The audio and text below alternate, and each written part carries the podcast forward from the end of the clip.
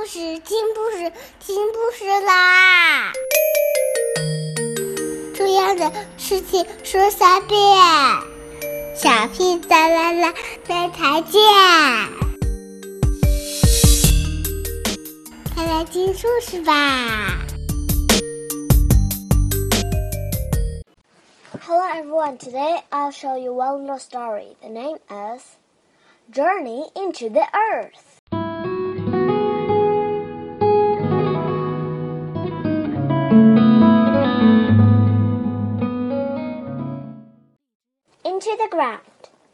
Was a warm day.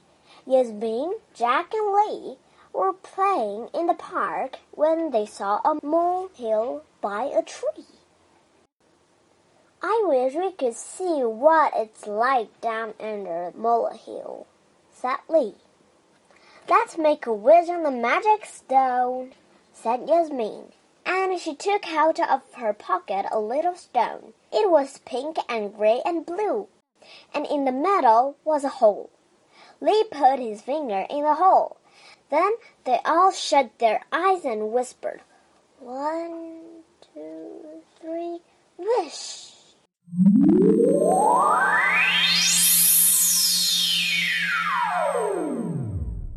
When Yasmin, Jack, and Lee opened their eyes, they were in a long dark tunnel.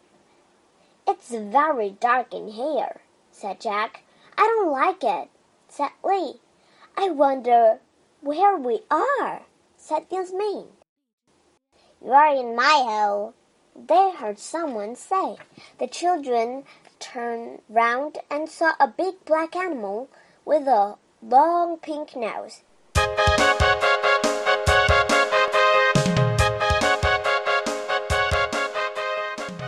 It was a mole.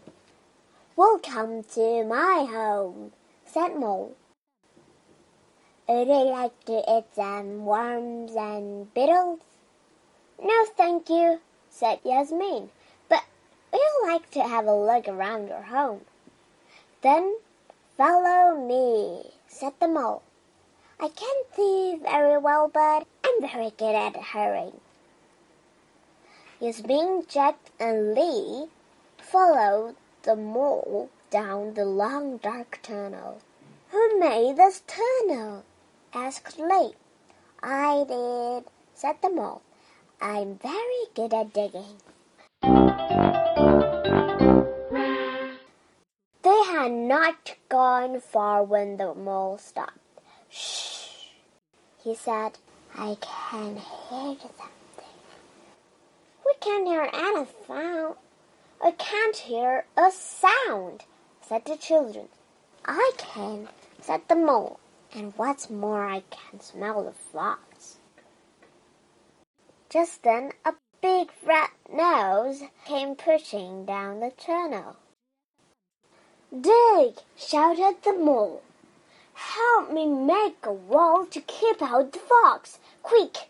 So they all began to dig as hard as they could. Soon there was a big wall right across the tunnel. Good, said the mole.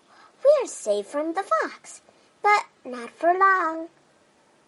The mole began to dig a new tunnel as fast as he could. The children tried to keep up with the mole, but he dug so quickly and the tunnel was so dark that soon they could not see him.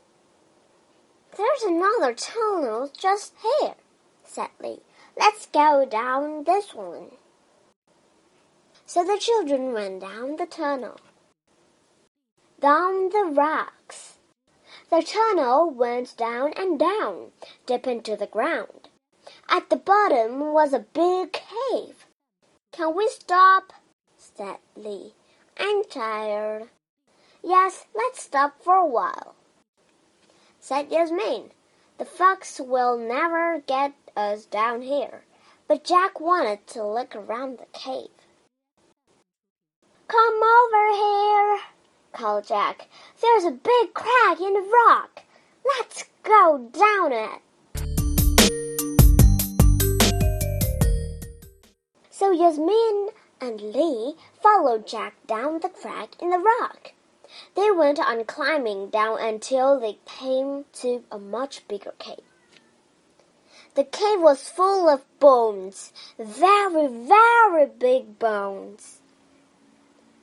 It's a skeleton, said Yasmin. It's a dinosaur skeleton, said Jack, and it looks like a Tyrannosaurus rex. Could dinosaurs still be alive in this cave? Asked Lee. Oh no, said Yasmin. There haven't been any dinosaur for a long time. They're just old bones, said Jack. They can't hurt us. Look over here, said Lee. This frog looks like a giant egg. Yasmin and Jack went over to have a look. Just then, there was a loud crack. The egg had started to break open. There was a big crack down on side. The crack got bigger and bigger and bigger. Then a little head looked out. It's a baby Tyrannosaurus, said Lee. It might be just a baby, said Yasmin. But it's got very big teeth. Quick, said Jack, let's get out of here. Yasmin, Jack, and Lee ran out of the cave as fast as they could. They ran down a long, dark tunnel. Down and down they went, and as they went, they got hotter and hotter and hotter. I'm too hot, said Lee. I can't run anymore. The children stopped, but then the ground began to shake. Suddenly, the rock under the children began to move. Oh no, said Jack. We must be inside of a volcano. Up went the rock, taking the children with up.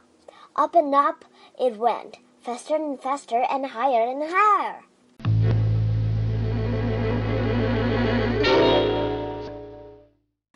What have you been doing? asked Mom as she saw the children looking down at the molehill. What was all that noise? Well, said Yasmin, it's a very long story.